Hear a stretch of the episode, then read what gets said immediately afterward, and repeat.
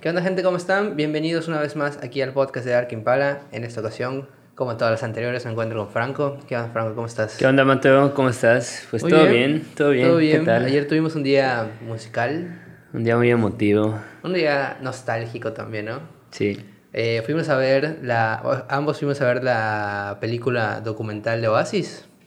Aquí tengo mi boleto Que de coleccionable. hecho está, está bastante bonito.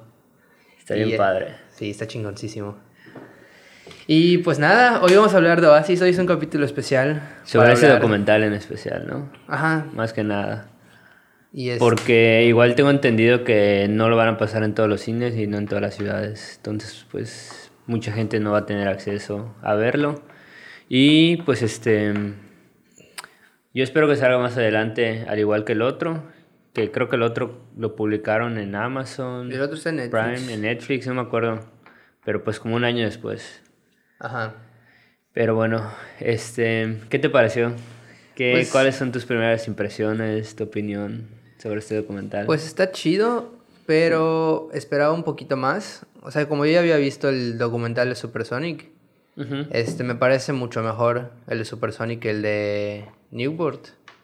Y este, mm, bueno, lo que está bastante bueno es eh, la calidad de video que tienen, porque hasta donde yo estoy enterado, y para la gente que no lo sepa, yo era fan de Hueso Colorado de Oasis, este, puta, desde hace ya más de 10 años.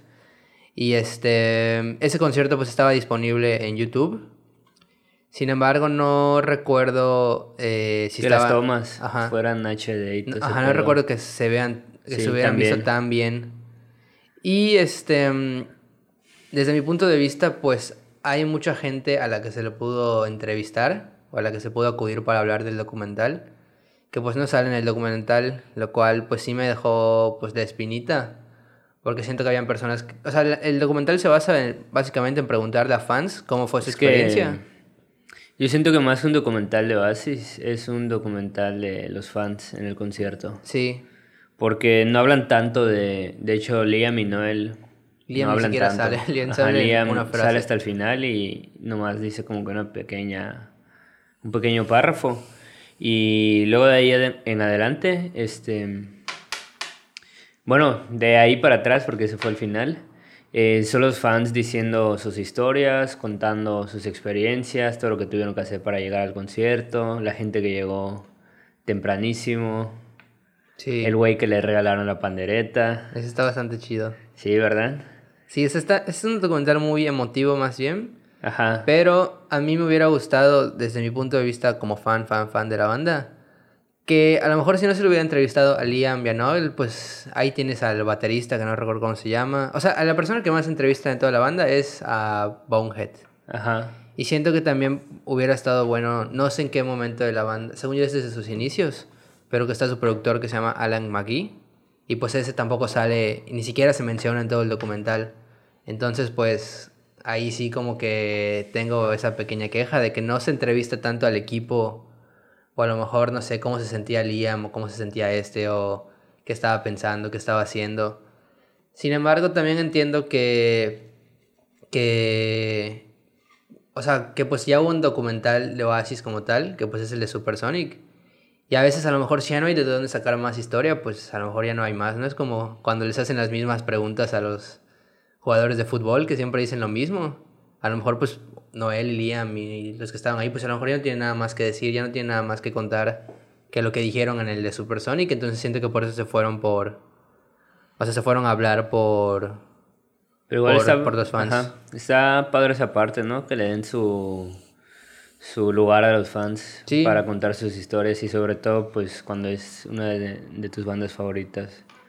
Eh, bueno, yo te quería preguntar, ¿qué banda te hubiera gustado ver? Porque, pues, ese concierto, yo creo que conciertos de esa magnitud ya no se hacen. No, ya es muy O complicado. sea, ya es, si, se- si es que se hace, es un festival.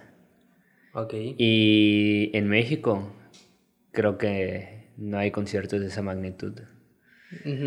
De, según recuerdo, creo que mencionaban la cifra de 125 mil personas. Sí. Y era una, pues era un parque, o sea, era un, ¿cómo se puede decir? Una explanada general explanada VIP, pero todos a la misma, pues a la misma altura. A la altura del suelo no habían gradas, no habían este, cosas, pues, pues altas, ¿no? O sea, era, ahora sí que llega y... Un boleto general para todos, ¿no? Ajá. Sí, eso está bastante padre.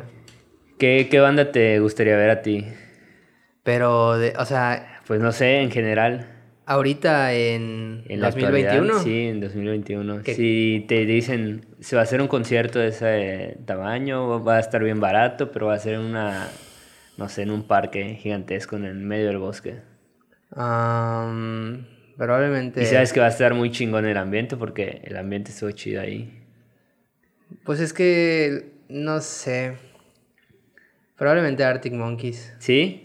De hecho, igual estaba pensando en ellos. Ajá, pues es que no se me ocurre otra banda que pueda poner ambiente, que sea de esa magnitud y que también este pueda, o sea, que pueda jalar tanta gente y que pueda hacer como que ese desmadre que se armó ahí. Porque, por ejemplo, la primera que se me vino a la mente fue Radiohead, pero Radiohead no es música como para. Ajá. Pues no sé, como para tener ese ambiente que están cerveceando y están echando relajo y. No sé, siento que es un ambiente más tranquilo a veces. Y pues también se me vinieron nombres de banditas, digo, no, no quiero decir banditas como que menospreciando, pero con menos popularidad, como Queen of the Stone Age o Foo Fighters o algo así, pero no sé si a día de hoy ellos sean capaces de... Yo creo que en México Foo Fighters sí podría. Sí, pero o sea, es, un, es otro tipo de, de desmadre, porque es un desmadre ya más enfocado. Igual, ¿sabes en quién estaba pensando? ¿A, a quién? Que, por cierto, hoy acaba de anunciar su gira mundial. pensando? En Chili Peppers. Bueno, es que, es, que ellos sí, porque, porque pues acaban de regresar con Frusciante y todo ese rollo. Pero, este... Y en México es una de las bandas más escuchadas. O sea, sí, pero yo, cuando tú me dijiste, yo, yo me... O sea, yo lo, yo lo imaginé de otra manera. Pensé que hablabas de bandas como para jóvenes. Ajá. Porque pues ya si nos vamos a los noventas, pues, no sé, pensaría en Blur, pensaría en ya en bandas de antaño legendarias, pero, o sea, pensé que decías como que bandas a lo mejor... Pues no, en general, o sea, porque, por ejemplo, algo que me llamó mucho la atención ayer es que en la sala del cine habían desde cuarentones, dos ah, aquí bien viejitos y pues gente de nuestra edad y hasta morritos más chicos, que de hecho vimos una niña ahí como de 8 años con su playera de base saliendo de la sala. Y pues igual como que ese toque que tiene Oasis para unir generaciones, siento que, por ejemplo, Arctic Monkeys que tú dijiste, todavía no lo tiene, porque como que a los cuarentones no les late el rock de ahora, ya sabes. Pero pues, este, siento que al menos Chili Peppers sí tendría como que ese plus a lo mejor de, sobre todo aquí en México, ¿no? De pues de unir generaciones y ahora sí que se armar un concierto muy muy cabrón. Ah, bueno, ajá, ahora sí lo planteas así y si es de cualquier banda de cualquier época que sea hoy en día, pues fácil yo diría a los Rolling Stones o a quién había pensado? Se me acaba de ir a quién había pensado. Era bueno, para empezar de Rolling Stones y este ya se me fue, así que serían ellos de Rolling Stones, pero ¿Quién era la otra banda que había dicho? Bueno, pues en lo que te acuerdas, a ver, y este, por ejemplo, el Foro Sol. Ya, ya, recordé. Era este, es que ya no se puede, pero pues una reunión Waters Gilmour de Pink Floyd. Pues siento que sería una bomba. Sería una bomba, pero pues pero yo creo que para todo Latinoamérica. Yo creo que para todo el mundo, pero yo creo que ya eso jamás va a suceder. Sí. Bueno, y por ejemplo, ¿el recinto más grande de, de México cuál es? ¿Es el Foro El Foro, bueno, es, bueno, el recinto de... Para conciertos, no para festivales. Pues sería el Estadio Azteca. ¿El Estadio Azteca? Pero el Estadio Azteca es estadio, entonces... O sea, siento que la diferencia... Pues el Foro Sol igual es estadio. Pero, bueno, está al aire libre, o sea, no... Siento que la diferencia es el es que uno es cerrado y otro como que dices semicerrado. Semicerrado, Y pues el de Oasis era semicerrado, entonces yo ahí... Oasis? Pues sí, ¿no? Pues era en un campo, ¿no? Ah, bueno, sí, sí, ya te entendí. Era completamente abierto. Ah, bueno, no sé si, era abierto, abierto. ¿Qué, ¿Qué capacidad tiene, por ejemplo, pero es que, por ejemplo, en el Azteca no se suelen hacer conciertos seguidos, ¿no? No, o sea, el único Son más seguidos en el Foro Sol. Pero yo creo que es ahí por algún pedo de precios. Porque pues el Estadio Azteca igual tiene esto de los partidos y a lo mejor de disponibilidad. Sí, de logística. Y según yo, el Estadio Azteca llega- llena un chingo más de gente. Porque cuando llegó Paul McCartney ahí llegó. Y o sea, según yo, solo, solo en el Estadio Azteca solo tocan así estrellas cabronas, cabronas de México. Sí. Entonces, es, bueno, en, Mira. en todo el mundo. Acabo de buscar la capacidad del Foro Sol para conciertos. Dice que es de 37 mil personas. Es que esa- es- en esas madres siempre mienten. o sea, yo, ¿Qué? yo- yo- yo ni me- Porque cuando llegó Arctic Monkeys decían que era de 250 mil, ¿no? Que era el concierto más grande de su... Pero... Es que no sé. Por la explanada, no, dice que es... Perdón, leí mal. Con las gradas son de 37 mil y la explanada para 25 mil. Es que es eso, ¿no? O sea, está... No sé, no sé cuánta gente fue al de Arctic Monkeys, pero por ejemplo yo fui al de Arctic. Ajá. Y luego cuando estaba viendo el documental, como que estaba pensando, ¿no? Que hoy es un día hace Arctic Monkeys su documental. ¿Qué, qué concierto será que elija? Mm, Pues yo espero que elija el de México porque ha- según yo ha sido el más grande de toda su carrera. Pero es que luego, según... O sea, sí, sí creo que sea el más grande de toda su carrera. Pero según yo, luego siempre están inflando cifras en el Foro Sol y dicen que entran... Pero no hasta ellos mismos lo han dicho. O sea, no es como que el foro solo haya dicho. Ah, Simón, pero... O sea, es que, por ejemplo, yo recuerdo que cuando salió, las páginas publicaban de que Arctic Monkeys tocando frente a más de 200 mil personas en México. Bueno, pero decía son, de que, son bandas que, que tienen escritores que, que no son de Dark Impala. Entonces, Pues sí, ¿no? No, le saben. No, pero pues es que yo, yo, yo tampoco sé cuántos tiene el Foro Sol porque luego igual, o sea, no, es que ya ni sé, ya ni sé cuántas, cuánta ge- gente cabe ahí. Pero este, siempre veo que hay como hay un pedo. O sea, cuando pasa un concierto y como que alguien dice se llenó total y empiezan a preguntar cuánta gente cabe, Ajá. siempre veo que hay gente que, que dice otra cifra. Y luego gente que dice, no, es que si cuentas las gradas es otra cifra. Hay gente que dice, no, pero es que si cuentas esto es otra cifra. Y luego hay gente que dice, claro que no, es tal cifra, es tal cifra. Y yo siempre digo, ay, ya ni sé cuánta gente cabe ahí, así que pues, en fin.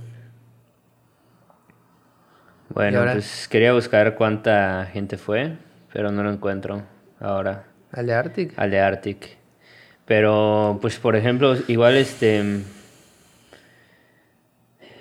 ¿Tú crees que algún día Arctic arme un documental así? Pues, no. Pues es que está, está chido, ¿no? ¿Ves? La noche fue de 60 mil personas. Entonces, ¿no que caben 37? 37 y 25, ¿cuánto es? Ah, o sea, es 30, y- no es 37 en 37 total. mil en las gradas, 25 mil en la explanada. Ah, es que yo recuerdo que cuando llegaban decían que se juntaran 100 mil no, pues personas. recuerdas mal, güey. Pues puede ser. Pero pues no es tanto, ¿no? Yo Pues- pensé que eran más. O sea, comparado Sí, a... comparado al Oasis no es tanto. Ajá, no es tanto. Es más del doble. Y bueno, yo que estuve en ¿Cuá- ese ¿Cuánto concierto. es? Sí, es. Son este. mm, 60 mil personas. Al Corona van 100 mil por día, ¿no? Igual al Pal Norte. Bueno, pero el O sea, sí, Corona, pero el Pal este- Norte son festivales y la gente se distribuye. Sí.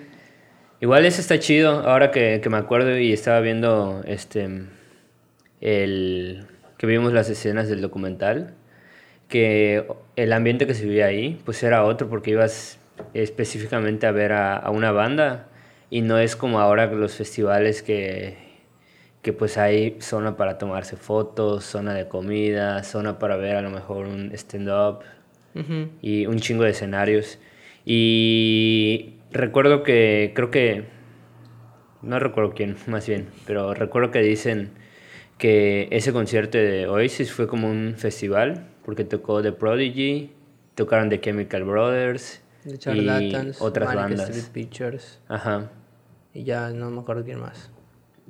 Pero pues sí, pero. Ajá, yo, yo ni sabía. Yo recuerdo que solo había tocado Manic Street Pictures cuando leía sobre el concierto. Y no sabía que tocó los Chemical, no sabía que tocó The Prodigy, no sabía que tocaron todas estas.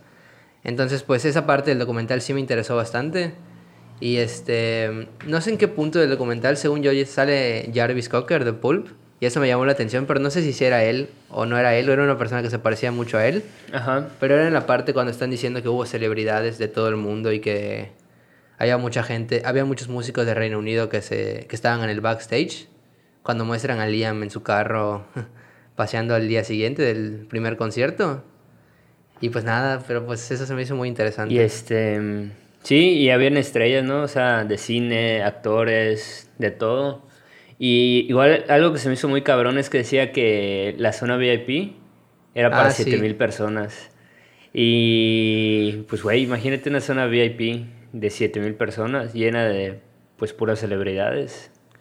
Está cañón. ¿Pero cuál era la zona VIP? No sé, ahí en el documental dicen, había una zona VIP que era para 7000 personas y recuerdo que dicen que estaba Kate Moss, otro, otra actriz que no recuerdo su nombre, y pues supongo que todos los músicos y acompañantes que... Ah, es Que que a mí fueron. lo que me llamó la atención. Y, y este... Y algo que está muy cabrón, pues es el tamaño, ¿no? De, de la zona VIP, porque igual el Pepsi Center es un recinto para 7000 personas. Ah, no mames. Entonces está, está cabrón. Es que yo recuerdo que en una parte del documental dicen que para entrar a la zona, no sé si era la- es la misma zona VIP, pero para pasar adelante era aleatoriamente, o sea que llegaba un guardia y te decía, oye, ven acá conmigo, y te llevaban adelante y la gente Ah, se sí, quedaba sí, así, da sí. la verga, qué pedo. Entonces, ese rollo se me hizo muy chingón porque siento que es algo que no pasaría hoy en día.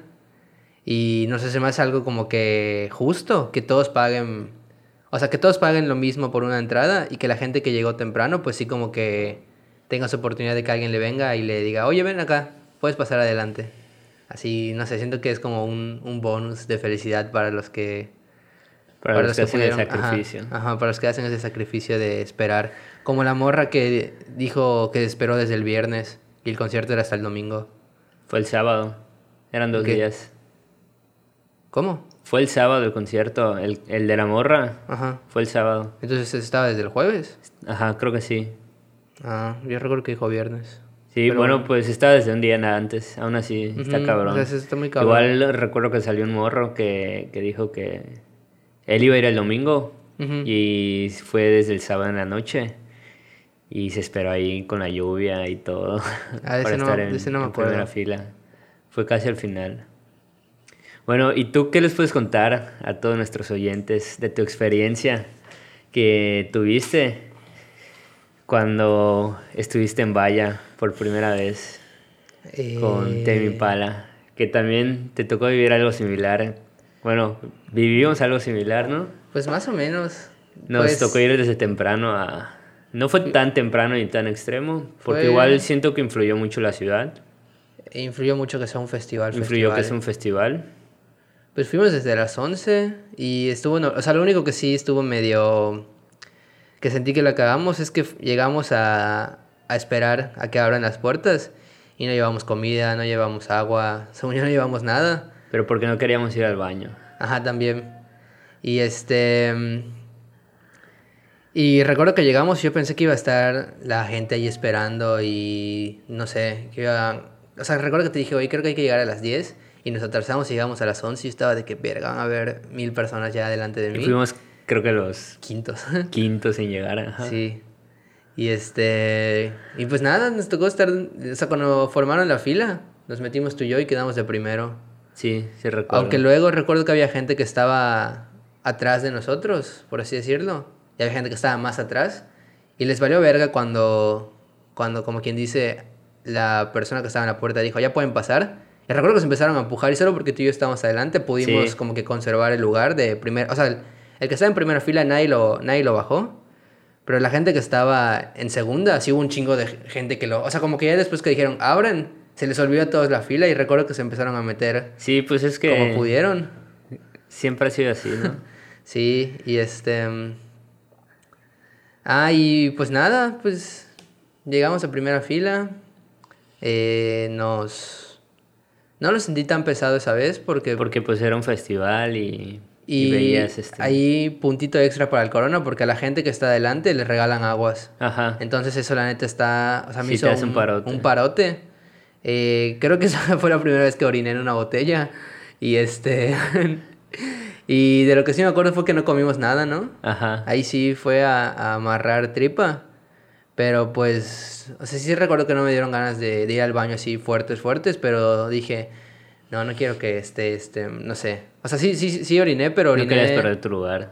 No, no, más que eso, no, no quería que me dé ganas de ir al baño cuando ya había, ya había empezado Phoenix o Tame Impala. Entonces dije, ah, pues voy a orinar, aunque no sea así de que me esté muriendo de ganas.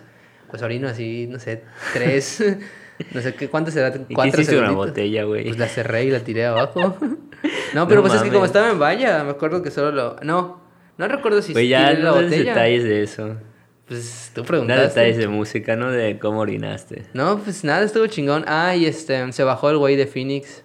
Y... Ah, sí, sí. Y pues nada, a Le ese chocamos güey, la mano, ¿no? a huevo, lo pudimos... Bueno, y a mí que me, que me iba a regalar la plumilla Kevin Parker, güey. Simón. Pero pues Que nada. el- bueno, para los que no conocen esta experiencia, yo estaba hasta adelante en la valla gritándole a Kevin y ya me iba a regalar su plumilla. Si fueron al Corona de Guadalajara, creo que se van a acordar que dijo, hey, this guy wants a, a pick. Ujú. Y entonces se refería a mí. Pero pues se la dio al guardia, la perdió. Se la lanzó al guardia y el guardia se le cayó. Y como el, el suelo estaba lleno de confeti, de pasto y chingo de polvo, pues no apareció. A huevo. Así que perdí mi oportunidad de estar en un documental de Tame Impala, como el morro que De la le regaló la pandereta a Liam. Y pues este... Pero pues al menos tenemos la baqueta de, del baterista de, de Tame Impala, de. Julian Barbagallo. Y ya, ¿no? ¿Y ya? Pues... No sé, ¿quieres agregar algo más? Pues del concierto, ¿no? Pues la neta, es- o sea, del, del documental, ¿no? La neta siento que cumple. Este, no está ni largo ni corto, siento que está justo para, para disfrutar. Fueron casi dos horas, ¿no? Pero pues no, no lo no, sentí no la largo. sentí, ni yo. O sea, creo que igual como ponen los fragmentos de la música y los videos, como que no, Como que no se te, te, va, pesa. se te va el tiempo. Oye, y este... Igual recuerdo una parte que, que habían dos morras. Que no tenían boletos Ah, igual. y encontraban boletos en una tienda en un... Creo que en Londres, ¿no? Creo Sí, que ellos estaban en. Londres o, en otra ciudad, lejos de donde se iba a hacer el concierto y encontraban boletos. Y pues... Qué, qué chingón, ¿no? Sí, es que La verdad es que, pues, quería hablar como que de este tema, para preguntarte, pues, tú, ¿qué piensas de los conciertos en la actualidad? Que muchas veces se prestan a, pues ahora sí que a la reventa de boletos. Porque, pues, recuerdo que hace poquito tuvimos una experiencia, pues, medio culera, ¿no? Con esto de los boletos. Y digo, no, no era para un concierto, era para un partido. Pero siento que hay una cultura muy culera aquí en México, porque creo que en Estados Unidos sí es penalizado en cuanto a la... ¿Cómo se ¿A dice? la reventa? A la reventa de, de boletos. no, pues está de la verga. Sí, Está de la muy- chingada, ¿no? Sí, o sea, siento que por más ya deberían de empezar a, a aplicar lo que hacen en Estados Unidos, que es el boleto va a nombre del... Ajá, registrado, ¿no? Ajá, va registrado o, pues no mames, que lo empiezan a limitar a dos, tres, cuatro personas cuando mucho. En Chile nadie compra, o sea, si- según yo el límite para Ticketmaster es de 8 o es de 12, algo así. Creo que de 8. Pero pues cabrón, ¿quién compra 8 boletos? O sea, no mames. Está, Está muy... no bueno, yo al menos, este, como que compro... Bueno, si vamos a ir tú y yo, pues nuestros boletos, ¿no? Pero y si vamos a ir con nuestros amigos, cada quien compra su boleto, entonces no es como que... Sí, güey, compra ocho boletos tú y compra los otros ocho tú. Y sí, Ajá, pues es está sí culero ese, ese pedo, ¿no? Y sobre todo igual que muchas veces pasa frente... Se supone que está prohibido. Ajá, se supone que es ilegal y luego están en y la están puerta. ahí los policías y los revendedores en la puerta como si nada. Sí, pero pues es que ese pedo nunca va a acabar porque pues mientras Pues la gente que siga comprando. Pinche, pinche AMLO, ¿verdad? si quiere hacer algo por los jóvenes, pues yo creo que esa sería una buena propuesta.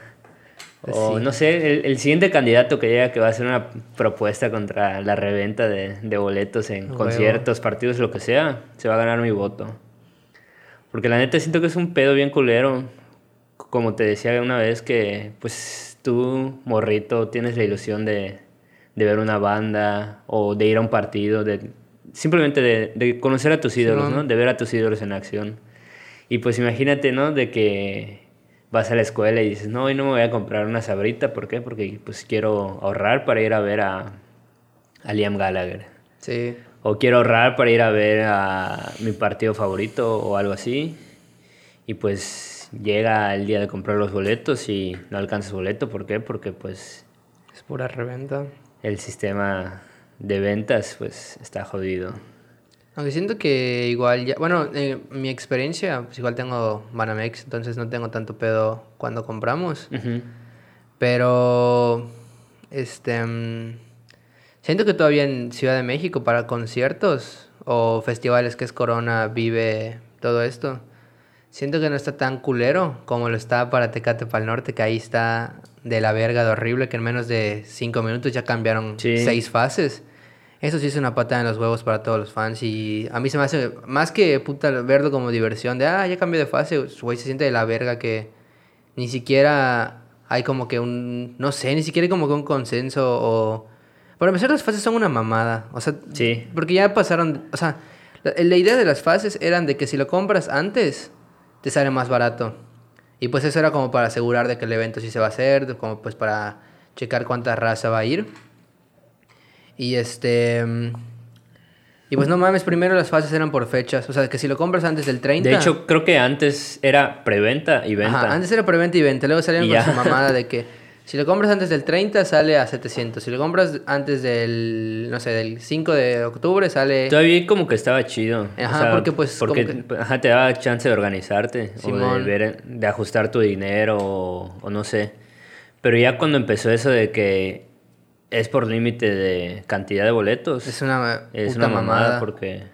Y la neta, creo que toda la raza, o sea, hablo por todos los que van a conciertos, prefieren que al Chile, Tecate para el norte, si quieres cobrar 5 mil baros por tu puto festival, pon ahí, voy a cobrar 5 mil baros y nadie te la va a hacer de pedo, o sea, la raza va a ir, güey.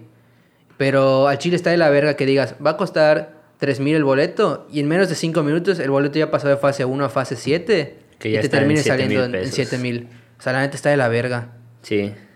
Sí, ese pedo está muy culero y este, como te decía, digo, no solo los niños, digo, a veces sí, sí digo de que piensen en los niños, ¿no?